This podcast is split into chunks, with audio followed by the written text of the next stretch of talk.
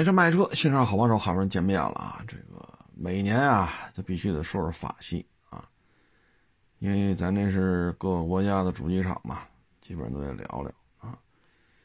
法系呀，它属于一个特别有个性的这么一个企业啊，在欧洲呢卖的正经不错啊。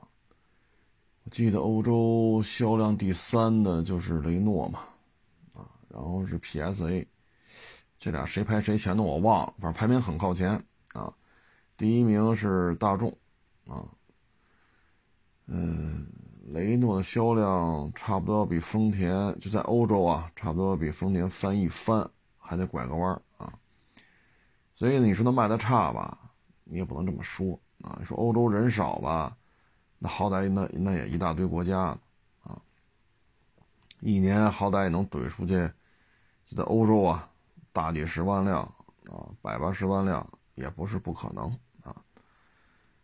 嗯，所以在欧洲呢，雷诺还是很得烟抽的啊，包括 PSA 啊，这三家其实是两家嘛，PSA 加雷诺啊，这这两家也好，三家也好，很有个性啊。譬如说，你随便找一车啊，我不能说百分之百的车都这样，但绝大部分车，它的。座椅加热开关、巡航开关，啊，呃，空调的按钮，甚至于有些车型的电动门窗的开关，啊，包括它一些其他的开关，它都跟你认为应该在的地方十之八九是对不上的，啊，所以你买别的车，你会发现主机厂在考虑你的需求是什么，怎么设计让你觉得舒服，啊，说车高低贵贱。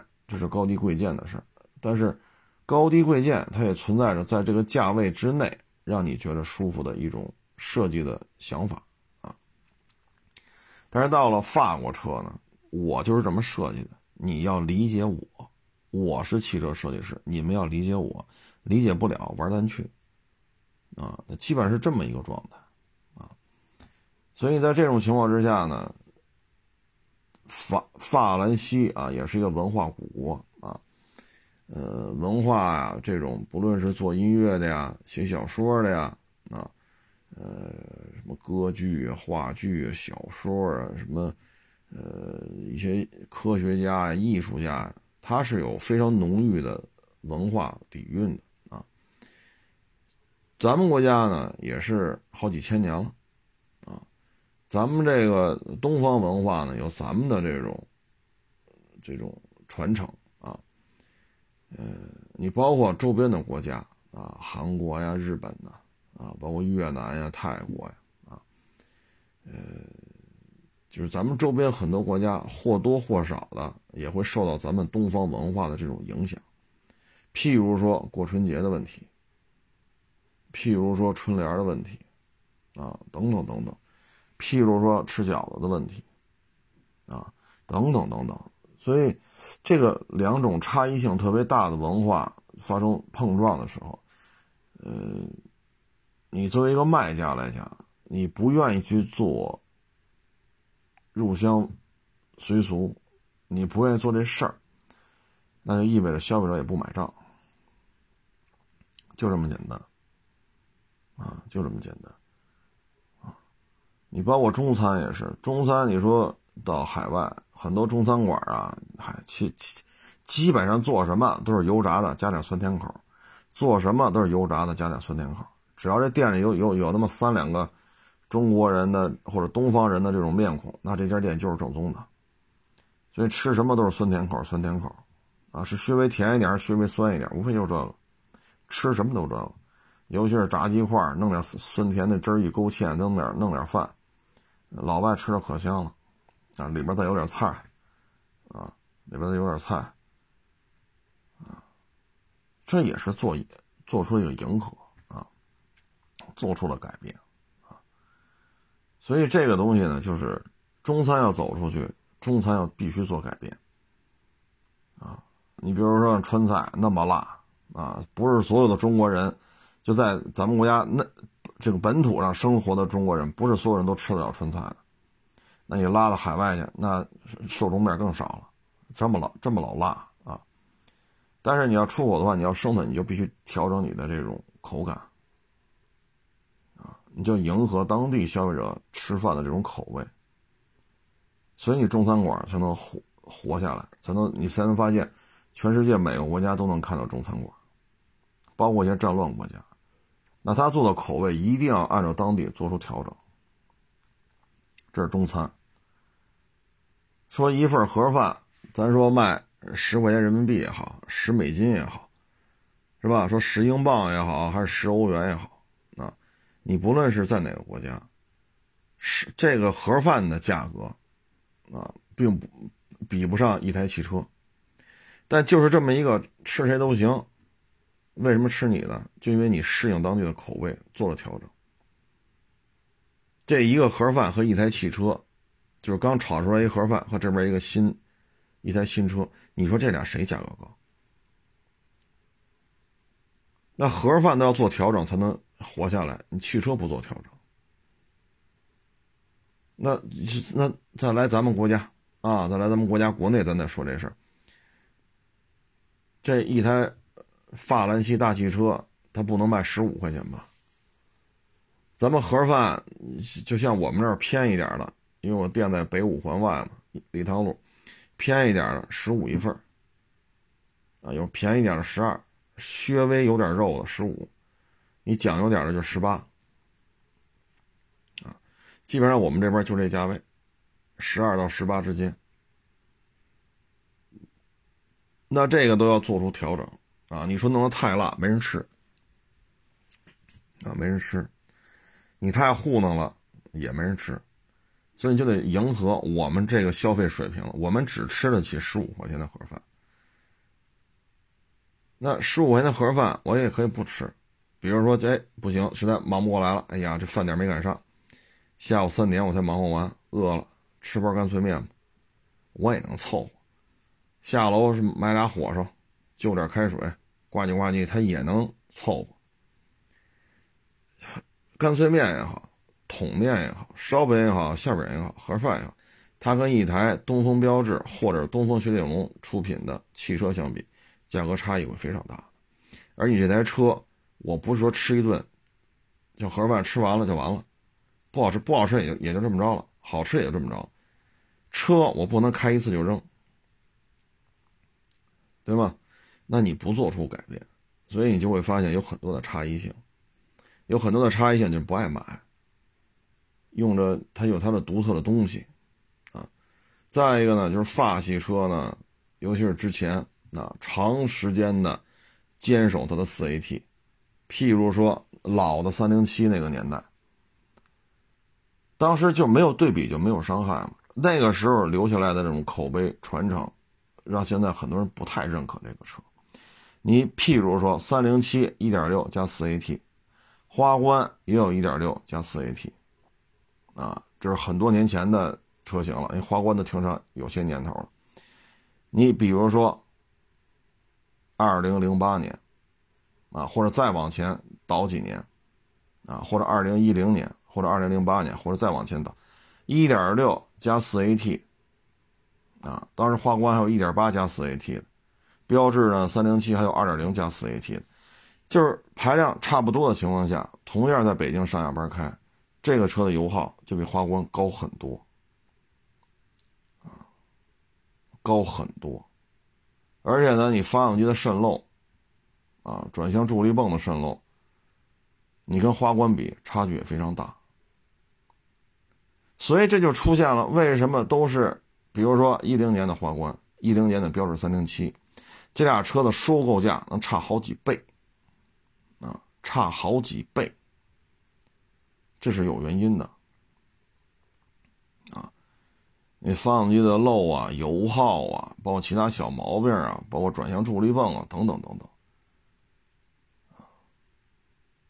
在这就这些因素叠加之下，那比如说我，假如说零八年啊，我买三零七，那同事呢零八年呢买一花冠，那都开了五六年了，大家都要换，啊，那你再一卖。好家伙，差这么老多，那你心里没有想法吗？每天的一算油耗，大家油耗也有很明显的差距。你再一卖开个五六年，你这价差也非常的大，他能没有想法吗？那他自然开花弯呢，哎，觉得不错，他就就是因为都是，假如说都是同事，那一看，好家伙，您这三零七这样，我这这样，那他也许还会还会买丰田，也许他去买大众了，也许他去买别克了，也许他去买韩国车了，但是他就参照您这车这状态，他肯定不会买法国车，对吧？但是作为三零七车主来讲，你这时候你怎么想呢？那你再换的时候，自然就会有想法，啊，所以呢，就这样。从奥运会之前吧，三零七就开始上，然后后来有二零七、二零六，啊，先有二零六，后有二零七，然后四零八啊，然后等等等等等等等，这一堆车出来。在那些年代，啊，法法国车的这种口碑就在这摆着呢，啊，包括标致四零八嘛，那会儿刚出的是四 AT 的嘛。刚出还没上市，然后我们一小兄弟开着它去做长途测试，回来一算油钱，怎么这么费油啊？啊！后来一度怀疑他是不是虚报油钱了，最后又出去跑，确实油耗就这么费。啊！当时大家觉得不应该啊，这四零八比三零七大一级别，高级啊，怎么油耗这么高呢？它就要比当时的卡罗拉油耗高一截子，啊，后来也怕是虚报了吗？咱这又出去跑，确实油耗高，确实油耗高，人家确实也没说瞎话，确实油耗高。所以这些问题，它都是点滴点滴的渗入到这个社会当中，渗入到所有愿意花钱买车的人的这个群体当中。所以这些是它现在销量低迷的一个重要原因。现在你说我这六 AT 八 AT 啊，你十八个档的变速箱，固有的认知已经形成了啊。你说这三十个档，你这厉害了。那您一百个档，您这变速箱怎么怎么地，别人不认同。包括它有些车设计确实让我们觉得不应该这样，你会让消费者觉得。啥意思啊？你比如说雪铁龙 C 六，这车没上市的时候我就开来了，啊，去海海滨城市开来了。当时我就不能理解啊，大顶配啊，三六零环影左右没有摄像头，它前后摄像头呢角度比较宽，啊，宽幅的。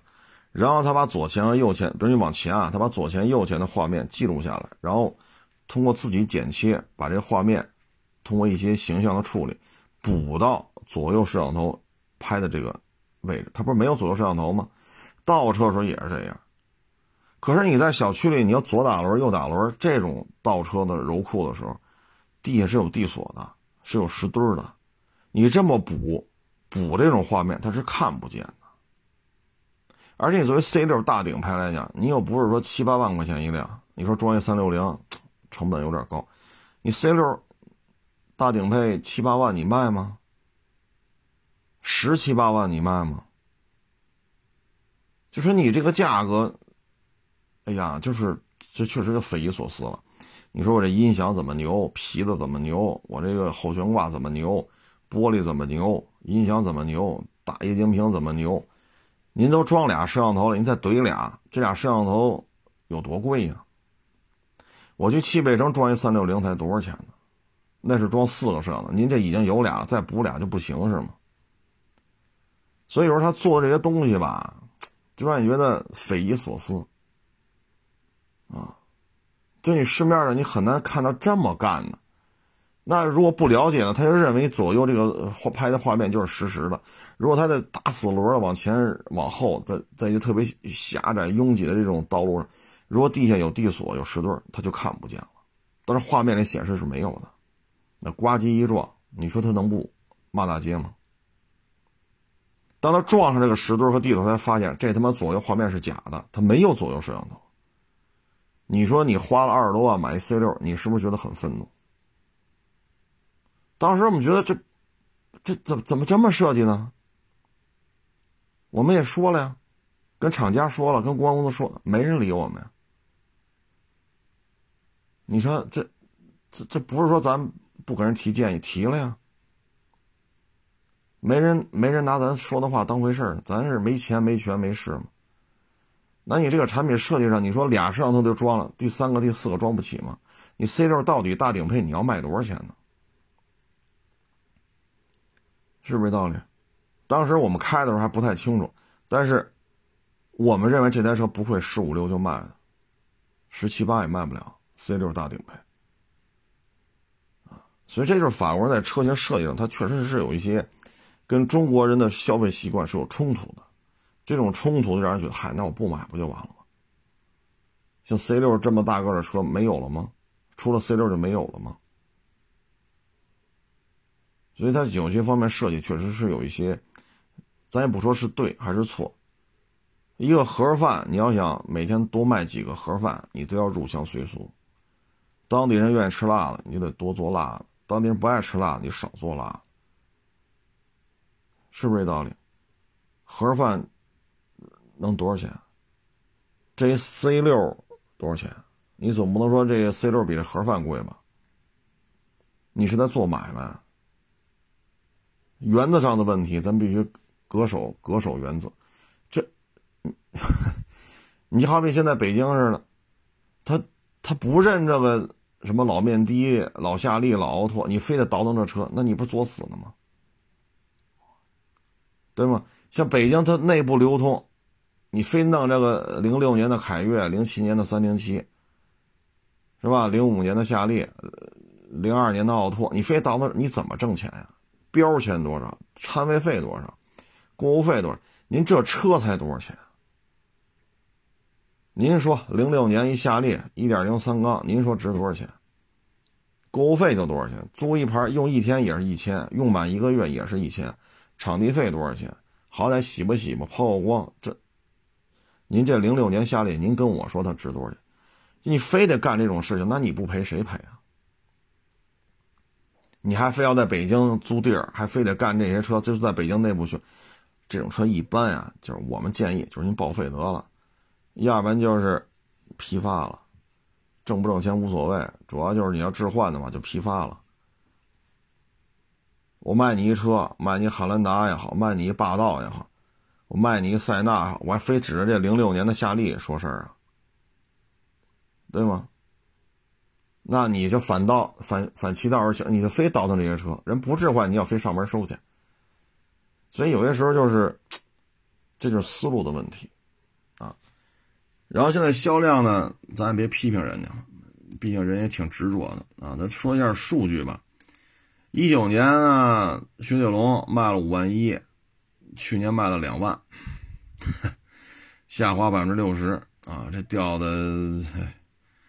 然后这标致呢，一九年卖了五万九，去年卖了两万八，下滑百分之五十一，啊，一个掉了百分之六十多一点，一个是百分之五十多一点，都是腰斩，啊，继续腰斩。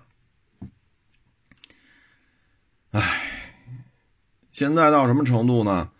就是标致加雪铁龙一个月就卖几千台，啊，两个企业加一块一个月几千台。你这个就很麻烦了，你四 S 店就很难活下去了啊。嗯，他他的经销商啊，我现在没查到具体数字啊。我现在能能跟您说的，就是东风啊，这是东风这个标志，一五年的时候呢，有五百多家四 S 店啊，但是一五年啊是五百多家吧啊，一九年的时候就三百家了。去年的时候就不到三百家，啊，现在也就二百多家。这是东风标志，东风雪铁龙也是如此。现在东风标加东风雪铁龙凑一块儿，也就是能有个四百多家，啊。那它今年一月份呢，是说比去年销售业绩好很多，卖了七千台，但这不是官方数据，官方没说，官方只是说暴涨百分之多少多，他不说数。我们侧面了解呢，大概是七千台，就是标志加雪铁龙，今年一月份七千台，七千台我们除以按四百五十家四 S 店，每家店每个月就一月份卖了十五点五台，以这样一个销售量，肯定是挣不了钱的，啊，挣不了钱，因为你车的单价太低，啊，你要卖十五台奔驰大 G，那您发财了，您发财了，光这加价十五台就了不得了，啊，但是呢，十五台我们粗算啊，因为具体数字厂家不公布，两边加一块大致四百五十家 4S 店。五百件到不了了，啊，七千台除以四百五，一个月十五点五台。这边原因是什么呢？首先呢，就是这个说说话好使的，它是轮替制。法国人呢，我要追求单车利润，我不搞价格战，啊，但是以上目前法兰西汽车在国内这品牌号召力，当本田开始大幅度降价。大众大幅度降价，别克大幅度降价，包括尼桑啊，现在就是丰田跟的是比较少，优惠很少，本田折扣也不少。当年 CRV 可常年加价，你现在 CRV 那可不是优惠五千八千了。本田、尼桑、大众、别克，当这几个一线品牌都开始促销换订单的时候，您这儿一个法兰西汽车，你要玩单车利润，你这不作死了吗？而这个说话好使的是轮替制，中方负责人上台的时候就追求单车利润，啊，不是就追求那个薄利多销走量。当和这个你当一把手，这个期限到，你下去，法法国人来了做一把手的时候，他又追求单车利润啊，他要追求这个单车利润之后，把这优惠促销全给砍掉，所以你的营销策略极其的混乱啊。再一个呢，对经销商的扶持，很多时候都是有一些出入的，啊，说的时候说，结账时候结账，这是两回事儿，啊，管事儿的负责产品营销的也是轮替制，好吗？好，应该轮替，但是完全是两种思维方式，你干一段你这么干，我干一段我这么想我就这么干，底下人怎么办？极其的混乱啊！后来呢，就是经销商之间也是打价格战。啊，因为不停的有退网的嘛，退网之前得把车清了，所以你所在这老有退网的，老有打价格战，你这车怎么卖？他不管不顾了，爱谁谁了，那我这还想经营呢，我这车就卖不出去了。您说呢？所以就是车固执是一方面，经营理念也不一样，商务政策混乱，说的时候是说。年底结账说是是是是结账，完全是两个两套算法，所以经销商也耗不起啊，经销商是是承受不起这么折腾的啊，嗯，这个退网是这，哼，退网退的太多了啊，这种退网说什么好呢？你像东风雪铁龙，北京有十二家店。啊，一五年、一六年、一七年，十二家店，现在五家，啊，所以你看这个差距啊，就非常大，啊，非常大。人事变动，商业政策来回调整，啊，组织架构来回调整，包括搬家，啊，北京分部什么的都都撤了，都搬走，啊，然后这个产品也确实有点水土不服。嗯，小毛病确实多，啊，您看啊，雪铁龙它有一款车，啊，叫那个 C4L，C4L 呢，这个车现在保值率啊，哎呀，这就这就没法看了啊。C4L 这款车可以说是让很多车主非常的伤心，啊，这种伤心呀，怎么说呢？啊，嗯。他们以后就很难再去选择这个雪铁龙的车了，啊，因为赔的呀太多了啊。你比如说一四年的雪铁龙，一点六 T，一四年的啊，这车现在摆这卖，零售价一四年的也就喊个五万来块钱，一一五年的能喊到六万以上，啊，这就是雪铁龙 C4L。当年可十七八万的车呀，而你再看看一四年、一五年的卡罗拉一点六，这车当年就是挂不挂天窗无所谓啊，这车当年的价格干不到十七八万，因为就是一点六嘛，一个自动挡，就是一个中配低配。他当时用不了这个价钱，他买的时候就要比这个 C4L 1.6T 这这个十七八万这大顶配就要便宜好几万。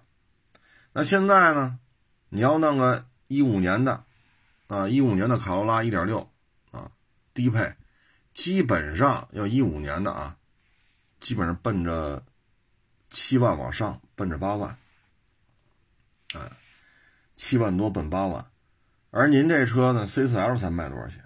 等于你买的时候多花了好几万，卖的时候又少卖了，里外得赔，这这这背出去多少钱？然后这个 C4L 上面这 1.6T 呢，确实包括这车啊，我们这也来过一些，哎，确实小毛病有点多，大家可以去投诉网上查一下啊。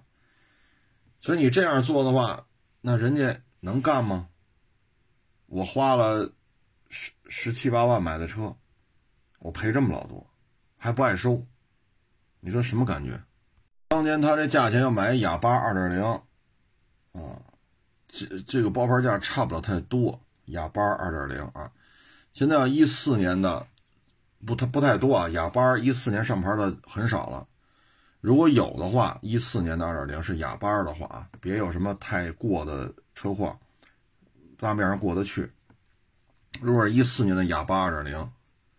基本上，一四年的啊就奔着十了。那当年您这价钱呢，比卡罗拉1.6自动挡有窗没窗的，反正就是个低配次低配嘛，你比人多花好几万，卖的时候比人少一截子。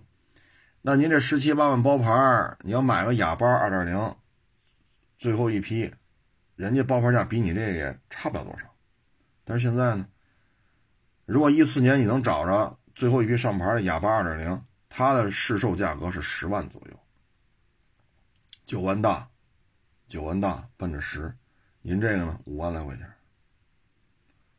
所以你作为一个车主来讲，你怎么看待这个问题？你真金白银赔进去了，小毛病确实也有点多，啊，那四零八现在卖的很差，为什么呢？就是这个故障率啊有点高啊。自身产品的实力啊，也确实有点问题。呃，四零八呢，去年卖了八千台，一年啊，八千台，一九年卖了一万台，啊，而四零八这个确实也是一般，啊，确实也是一般。它的巅峰的时候呢，你像。嗯，基本上是一五年吧，一五年到一六年，它月销过万很常见。但是从一六年之后，那这个发动机的这些反馈啊，导致这台车的销量急剧下滑，基本上就过不了五千了，啊，能到六千七千就屈指可数，那么三四个月能做到六七千。从一从一七年一月之后。它也就到现在啊，能过五千台的也就那么五六个月，啊，然后一直就是一两千台，有时就几百台，就市场口碑啊急剧下滑，啊，所以你也赖不了别人，只能赖自己，啊。至于刚才说了半天那大 C 六呢，去年是卖了一千五，前年卖了两千四，大致是没情况。你你你你能赖谁呢？你对于经销商好吗？作为主机厂来讲，你对于经销商没有任何感情，对吗？做生意是合作共赢，大家互相合作，小小不然的事儿呢，互相体谅一点。有些小钱儿什么的，哎，这我出的算了，咱就不算这账。这样的话，生意才能合作，才能长久，才能维持。但是你对经销商，你你有有感情吗？你对经销商有什么体恤的这种想法吗？你想有你也做不到，为什么？管理层来回换，轮换制，组织架构来回调整，产品的更新啊，什么这个那个，中方也没有什么话语权。为什么？这个组织架构啊、领导权、管理权就这么跌宕起伏的啊，所以你也没有办法啊。那 C 五卖的更惨了，一九年卖了七百台，去年卖了三十台，这 C 五。C 四 L 没没有了，没有销量了。C 四世嘉没有销量了。C 三 XR 卖了，去年卖了两千九，啊，去年卖了两千九，一共十二个月，啊，这车我还收过呢，收过直接就给卖了，啊，收过这车还真收过一台。然后这 C 三 XR 呢，我们同行不有做这新车的嘛？弄了一批，啊，一聊。就是四 S 店倒闭了，库存车都给他了，几折，几折收了的几折卖，就这么悲惨的命运。你这边这一弄几十辆，哈，几折就卖去，那你其他四 S 店怎么办？恶性循环，啊，哎，你不要让爱丽舍，一九年还卖两万呢，去年卖五千。C 五天翼呢？去年呃一九年卖一万六，去年卖九千，这销量掉的太厉害啊！反正这东西，你像标致，现在月销过千的呀，只有四零八啊。过千过到什么程度呢？去年一年卖八千八，但是它十二月份卖了一千六，您算吧，八千八减一千六，那十一个月分这七千二。十一个月分剩下的期间，你说每个月能买多少？十二月份只有这一台车过一千了，剩下都是几百台。啊，四零零八去年卖了九千，之前卖一万八，腰斩。啊，哎，这五零八去年卖了五千九，五零零八卖三千多，二零零八卖一千多，三零八卖了八十多台。三零八 S 卖了二百台，就有些销售业绩就没法看了。你比如说三零八 S，啊，你后排空间这么小，你在欧洲说拿它当一代步车没问题，但是在咱们国家来讲，你最起码后排空间不能比高七小吧？你说比不了骐达那，后老长那么一轴距，那比不了，你不能比高七还小？后排很小。啊这个实用性就打一折扣，然后我当时开的是哪款发动机来，我也忘了。反正开的时候感觉这个噪音控制，就就就就这台车而言吧，哎呀，反正我高七一点四 T 我也收过，啊，我开着觉得这个噪音控制什么的还都行，啊，最起码市区里开，我觉得一点四 T 的高七舒适度，就噪音而言，后排空间而言，我觉得过得去。但是那车就不行，后排空间不实用，噪音又不低。你说我这个高性能版本，我有它当时是有一点六 T 的吧？我记得，我性能怎么好，这么好，那么好，你能好到哪儿？GTI 版本的二点零 T 的高七，它卖多少钱？你能你能怎么办？对吗？你说你三零八 S 这么牛逼，一点六 T 高性能这那，奔驰 A 幺八零 L。今年我现在不知道，要放假了。去年促销的时候十九万，十九万，裸车。当然了，你得店内上保险。现在我就不知道了，因为促销结束了。如果奔驰一三厢长轴版的一个三厢加件卖十九万，你三零八 S 一点六 T 你卖谁去？GTI 现在店里也是有优惠的，高七税现在可能没了，去年有，现在没有，可可能啊，可能没有了。你说你怎么办啊？所以这些东西就都是都是自身的短板吧，啊，都是他自身的短板。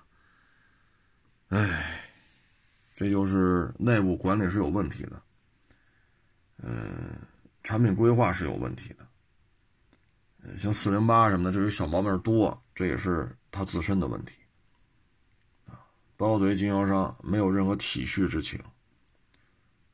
啊，寒风中任其冻死、冻伤，根本就不管。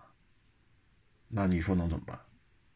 经销商也是人呐，这四 S 店基本上都是独立法人，啊，这个店所有的开销都是他自己来解决，挣的所有钱也归他，那你让人家怎么办？您一个月两个两两套体系，东雪和东标加一块卖个六千台，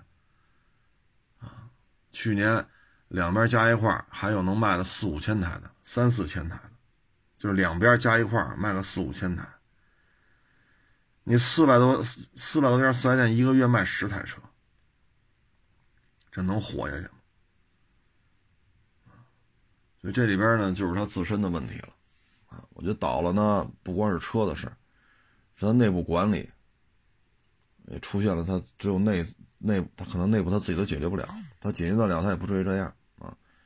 所以这个企业倒了也就倒了，啊。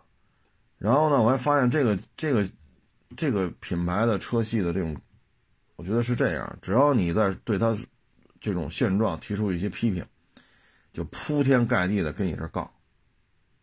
啊，我这车麋鹿测试能到多少多少？我这个什么什么摆臂是铝的，这个那那这，就就是铺天盖地跟你这杠。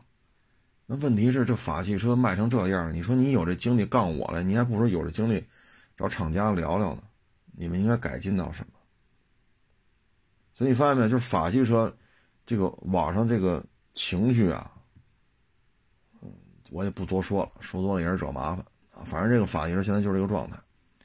嗯，它现在呢，未来的发展吧，有一种可能性，就是把武汉为代表的啊，在国内的生产基地作为它出口其他地区的一个生产基地，因为这边工业配套体系相对而言，整体的工业链配套的物流，呃，人工啊，零配件的供应体系都是做的非常好的。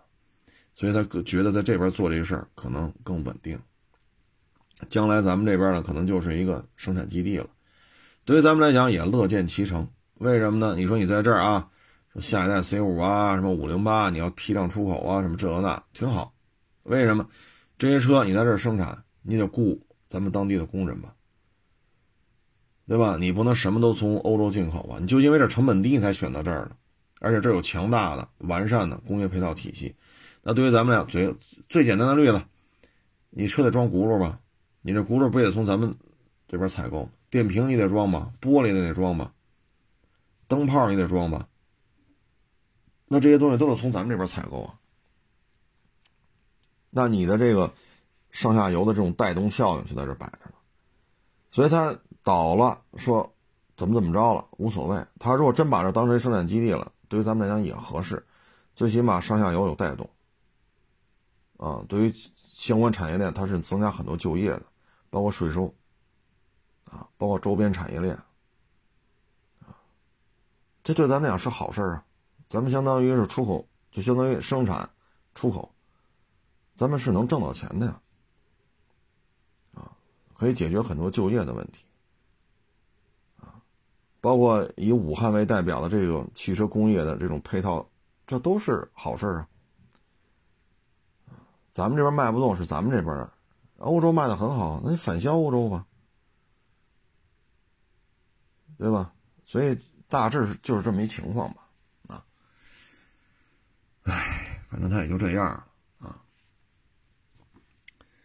嗯，今天吧，我又看了一消息，我不知道是真是假，是摩托车的啊，是本田的，叫什么来着？CB 四百叉。啊，CB 四百叉就是一个，应该算 ADV 吧，啊，这台车呢是双缸，啊，水冷，啊，嗯，然后这个车呢大致啊，我看这个介绍呢，呃，大致呢是要双缸水冷，四百毫升，四十六匹马力，十七点五的油箱，油箱，这油箱可是不小。据说这台车在国内要卖到四万五，四万五千块钱。这个价格一出来，包括之前 CM 三百，那个是单缸，这个 CB 四百叉是双缸啊。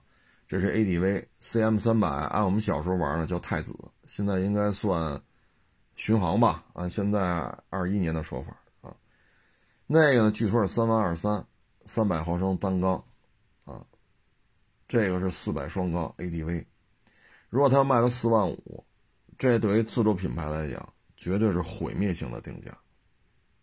你看 CM 三百一亮价三万二，豪爵这是国内啊质量最好的一个摩托车企业啊。咔嚓，大幅度降价，G W 二五零水冷双缸两万二，啊，皮实耐用，保值率巨高。你说的动力不足啊，款型老啊，您说的都对，保值，不爱坏，非常的保值，咔嚓两万二，所以这就是连锁反应啊。这个 C B 四百叉如果真是四百呃四四万五的话，那市面这些。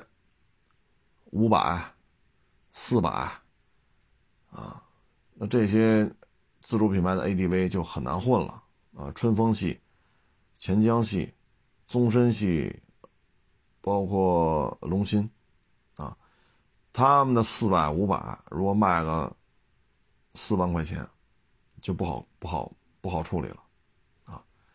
所以本田的这两台车，一旦说今年开始大规模铺货的话，对于自主品牌的摩托车将是毁灭性的冲击，啊，嗯，这个呢，我觉得也是因为可能是疫情吧。去年一年海外市场到处受挫，包括咱们之前不是聊那 Suzuki 吗？啊，受印度疫情的影响，Suzuki 业绩大幅度下降，但是下降人也卖了二百四十四万辆，啊，本田这个呢，既然国内四百、五百，尤其是那五百，明摆着就是照着本田双缸五百。照着描出来的啊，据说背后有什么交易，这咱就不在这儿说了啊。就在这种情况之下，本田如果在这边发力，啊，这边有订单有销量，那就干吧。啊，今年的摩托车圈将会是血雨腥风的一年。其实这说白了也是内卷。世界的市场在收缩，啊，因为咱们习主席前日子不是做了一个电视讲话吗？这是全球范围内。二战以来最严重的一次经济衰退，大家可以去找找，咱们习主席做了一个电视讲话啊。那本田也受影响，既然这十四亿人的国家疫情控制这么好，经济体量也不错，啊，那就干吧。过去老是瞧不上、舍不得，怕人抄、怕人学，这回也没有顾虑了，直接干吧，啊，这就是内卷化。这种由外到内的这种冲击，对于国内摩托车的固有格局将会是翻天覆地的变化啊！嗯，这春节吧，这还有人找我呢啊，说咱不行投个资吧，咱把这花箱亚式的车源咱做一平台啊什么的，嗯，批发批也行，是什么什么 B to C 什么是？哎呀，我说您呐，打算投多少钱呀？他说投个一两百万，我说您呐有这钱，您留着吧，啊，您留着吧，你也别给我这投了，你也别拉着我干了，啊，我这岁数我也干不了这事儿。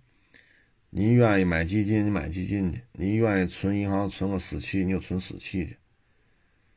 啊，说你家里房子要想换大点的，你就拿这钱，不行你换房子去吧，啊，小房子卖了，加上这一两百万，对吧？你。那你你就能换一大一点我说咱别别折腾，咱要为了图你钱，来呀干赶紧投钱投二百万这那，咱也沾不沾吧？是不是？反正账上库嚓来二百万，弄怎么着也能眯点对吧？你切猪肉切牛肉切完了，你还两只手还沾一手油呢，你手指缝里还沾点肉渣呢，对吧？咱别说我这有多高尚，我多伟大，咱也别这么吹牛逼了，咱也不是那人。就是一俗人，对吧？拉屎撒尿，放屁打嗝，什么都不耽误，什么都得，什么都有啊！所以咱别说自己多多高尚！你切猪肉、切牛肉，切完了也得过手上也沾着油，手指缝也沾点肉渣。咱要纯粹为了捞钱，那您来吧，可行？哎呀，你说的太对了，我早就想这么干了。哎呀，一直没有找到志同道合，干吧，来吧，大兄弟干！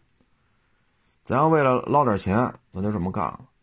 但是呢，就以现在这种社会，您呀歇了吧，啊歇了吧。现在的平台已经高度垄断化了，没有什么后来者的生存空间了，所以你也别投这钱了。人家大平台人倒腾这个的，人都上市了，你怎么跟人倒？你一两百万，你说上市的公司缺你这一百万两百万吗？这一两百万对于您来讲就是全部，对于人家上市公司来讲，你说一两百万人民币算个屁呀，对吗？咱们这好家伙，这一两百万得奋斗多少年？对于人家来讲，是不是零点几几的股份就值这数啊？别干了，歇了吧，啊，歇了吧，两百万存银行，对吧？你这。存个长期的吧，就别别别别存那几个月的了，能存多少存多少，要么就买房去，你要么就买那保本的基金去，最起码本金还能给你，啊，要么找这上班去，啊，这这这年头还他妈做二手平台，我，唉，咱要是啊，不愿意眯你的钱，我他妈要愿意眯你的钱，我就撺掇你干了。所以我觉得，嗨，是吧？反正也大家都是成年人，听咱节目的没有那三岁孩子啊。这东西啊，就是别干啊，别干。你今儿说我不差钱，我们家一个亿呢，拿二百万试个水，你也别试这水了。二手车交易平台歇了吧，那么多大平台上市了又怎么样？裁员、闭店、收缩规模、亏损。二零二零年，这就是他们的主旋律。今年这还是他们的主旋律。接着裁员、闭店、亏损、收缩规模。接着呢，你融了这么多钱，A、B、C、D 轮，勾嘎的开轮，一轮一轮融，融几十亿美金。好家伙，你一干干他妈五六年、六七年、七八年，你丫还不挣钱呢？那这就不是。什么这个那个了，这就是你干这事他妈就不就不值得一干了。您说是不是这道理？几十亿美金砸进去了，您干了五年，干了八年还亏损呢，您就没盈利，那您这模式是纯粹就是袒护了，您别干了，大家洗洗睡吧，该散散了所以您这一两百万，您说您何必呢？咱为了沾巴点儿。把你家那钱我洗过点了，我肯定拉着你干，何必呢？啊，咱也别张这嘴，您该干嘛干嘛去，客客气气的把您送走就完了啊！就给各位就做个分享吧，啊，做个分享吧。哎，这个前两天不是发一小视频吗？说那大众下滑，主要是上汽大众啊。销量下滑的厉害，哎，哎呀，这说什么好啊？啊，这又站出一堆人不干了，说上汽大众下滑是我给说的。我有这本事，我能把它从一百七十多万辆一年给它说到一百三十多万辆，那就行了。我就不跟这儿倒腾这个了，我这本事太大了，我这。哎呀，所以你看见没有，在网上啊。就是这种不过脑子人太多，啊，太多，啊，所以呢，做实业吧，你跟这个网络上打交道，你觉得累的慌，啊，所以做实业现在为什么不愿意做，就在这儿，啊，嗯，但是不能，咱都，咱都刷大火箭去，咱都刷大航母去，中国的进步。科技的发展不能都靠这个，咱都刷火箭、刷航母去。老铁，双击六六六，给个礼物。哎，反正该干也得干吧，啊，成了，咱也不多聊了啊。就是今天这么一聊吧，我估计法系车主又不爱听了啊。爱听不爱听啊？您这车当来将来卖的时候，反正能赔多少钱也是您的事儿，跟我也没关系啊。也不是我一手操纵的啊！说一四年的 C4L 大顶配十七八万，这现在收必须八万，低于八万不卖。我有那两下子，我绝对帮你，对吧？说全中国收这车必须低于低于八万不能收，咱不是没这本事吗？啊，咱没这本事啊，所以呢，就是您爱听呢，您就听；不爱听啊，别勉强啊。人生苦短，明明不爱听，天天跑这听了，听完了听了不爱听又骂大街，你说你你骂来骂去，我该录录啊。再一个，你骂来骂去，你说这标志原来五百多家四 S 店，现在还有多少家？那您不爱听，这么多亏损，的少了二百多家四 S，你挨家店去给人投钱去，每家店每年给人砸个五六百万，他不就不关门了吗？是不是？但话说了，二百多家店，一家店一年砸五百万，你有这钱，你也就不买。得了，我也别多说了，越说越越招人不待见啊。成了，各位啊，您不爱听的都算我的啊。我们这个水平低，能力低啊，这也没摸过车的主儿。呃，不爱听就别生气了，这大过年的啊，你瞧瞧，录期节目还得哄着啊。谢谢您支持，谢谢您捧场，欢迎关注我新浪微博“海阔试车手”微账号“海阔试车”。